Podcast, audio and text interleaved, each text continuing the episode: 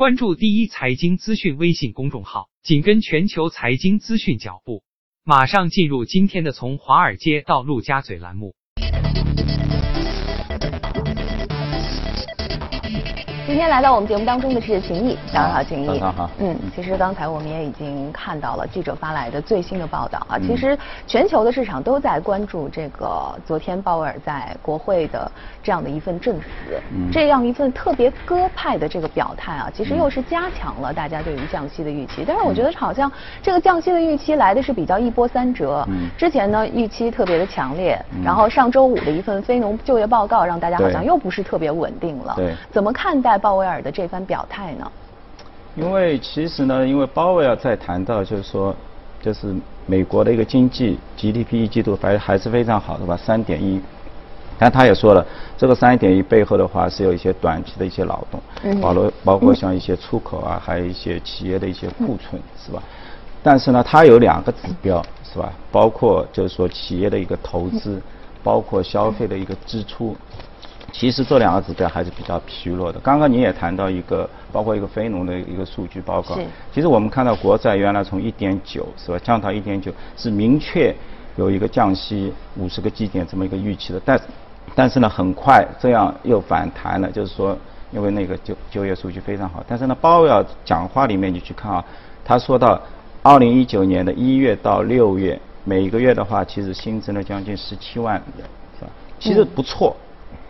但是呢，如果是跟去年相比的话，去年这样一个每个月的数字的话是二十二万人。其实今年二零一九年的新增就业的人口已经在降低了，嗯是吧？其实说这些话的话，就是说为他自己就是说明确这么一个降息的这么一个预期。以以前的话，它只是一个暗示。我觉得这个 however 他说了，就是说把这样的一个你说美国经济是很好，但是跟全球去挂钩，是吧？就是说。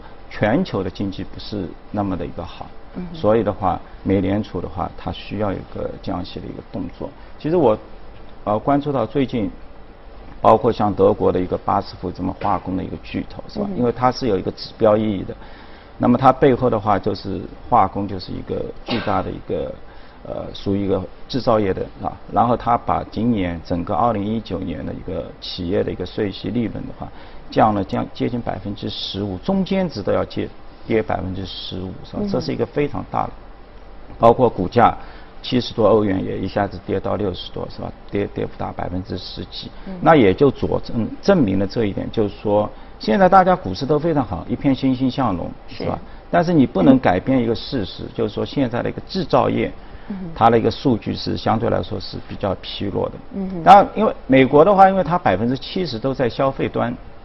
啊，都是靠消消费，所以呢，这个是可以掩盖的，但是无法掩盖，就是说全球一个制造业这么一个数值的话比较低，是吧？包括我们看到，啊，当然降息的话会改变一些大家的一些看法。我昨天看了一下，包括像澳大利亚的指数也创了那个新高了，回到二零零七年了。其实澳大利亚我们都知道，呃，这个息口的话降到现在只有百分之一点几啊。但是它的房地产，包括它的一些工业工业数据都是都是比较差的，是吧？就是在这种情况下的话，由于有一个降息的这么一个动作，那么股票指数的话还是可以维持在一个新高。所以我觉得，Trump 总统，美国总统他一直在讲，你要降息，不然我的指数可以升得过高。我觉得也就是。在于这个道理了，就是。嗯，所以也就是说，鲍威尔他其实虽然看到了像非农某一些数据表现比较抢眼，但还是难以掩盖全球制造业放缓这样的一个疲弱的态势。对。所以这番言论说完了之后，降息是势在必行的，已经是毫无疑问的了。那现在就是说是到底是降二十五个基点呢，还是五十个基点？这么这么一说了，对。对，因为对于美联储，我觉得它应该是更多的是肩负起一种责任，就是说现在。其实美国真的情况它蛮好的，但是呢，你回过头去欧洲也好，日本也好，相对来说就情况就不是那么好。而且欧洲的话，那现在已经没有什么工具了啊，就是我们现在看到全球基本上都是一个负利率呃负利率状态是非常明显的，是吧？十三万亿的主权债已经了，包括现在企业债，今年的这些投资级别的企业债的一个就是达到一个负利率就。企业借钱不用钱，不用花钱，嗯。就是说它降的比那个国债的那个基准还要低，就是你免费就给你钱了，这样的一个规模，它也扩充到五千亿，是吧？所以这时候的话，美连美国的话相对来说，它现在处在一个比较有利的位置，两点二五到两点五，那么即使降到零。它有两百个基点的空间，嗯，每次如果是二十五个基点的话，那你至少还有七到八次去应对，是吧？所以大家会预期到有一个原来二零二零年或者有一个衰退这么一个现象，但是呢，原原先的话，联储的意思呢，就是说哦 OK，我今天现在经济非常好，我趁机再把它抬高一点，抬到三左右一个位置，然后到了二零年、二零二零年出现这样的一个衰退的话，我可以从容的。空间有三百个基点嘛，就是更加武器更加强大一点。其实我觉得它现在已经是够好了，就是你现在有两百个基点，再接接下去还可以恢复像欧欧洲一样，你可以去买这样的一个债券啊，买这个企业债。当然美美联储现在武器很好，它不需要去用。呃，欧洲现在正在使用的这些工具，是吧？嗯嗯。那我觉得这其实鲍威尔的这个压力也是挺大的啊，因为从去年开始呢，其实 Trump 就一直在不停的给他施压，然后就是说他不应该加息。呃，最近呢也是说了，就是说虽然你有四年的这样的一个任期，但是我还是有权利去降职或者是解雇你的。但是听上去好像这个美国的很多的国会的议员啊，还是站在鲍威尔这边的，比较支持他的，对吗？对，因为。总统嘛，他总是就是说，从这个数据本身，十二月份这个数据仓出来，然后我看了他联储的一个纪要，六月份，其实因为昨天晚上他在美联储官方公布的是两个，一个是他在国会的一个证词，还有一个就是他的一个六月份的一个会议纪要。会议纪要的话，其实大家已经基本上在六月份会议纪要的话，就是一致就是要降息了。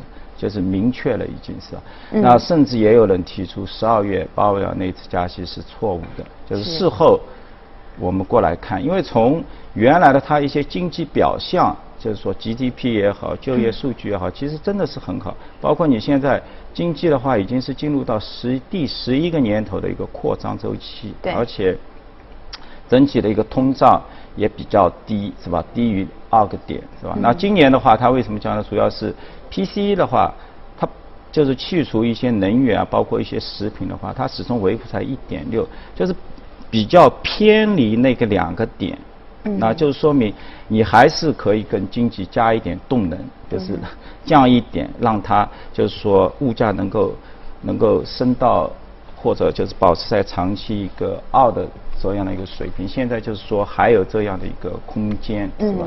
嗯啊，所以。整体的话，我觉得就是说，从鲍威尔角度的话，他是完全对的，就是说，数据非常热，是吧？但是呢，后来他给自己找到了一个借口，这个借口呢，其实我们从今年各大公司，包括美国微软，包括谷歌，因为这些都是云巨头，是吧？科技类的一个巨头，他们在这些支出、企业开支上面的话，明显都是放缓了，是吧？因为有一些。贸易的一些不确定性，乃至对未来需求的一些担忧，是吧？这些巨头纷纷降低了他们的一个企业支出的一个增幅，这完完全是相对来说是一个比较一个因为长期的一个增长的一个轨迹的话，正在发生一些变化。所以从这个角度的话，那么给了美联储一定的一个信心，就是说 OK，我短期的这些数据非常好，是吧？就是失业率保持在。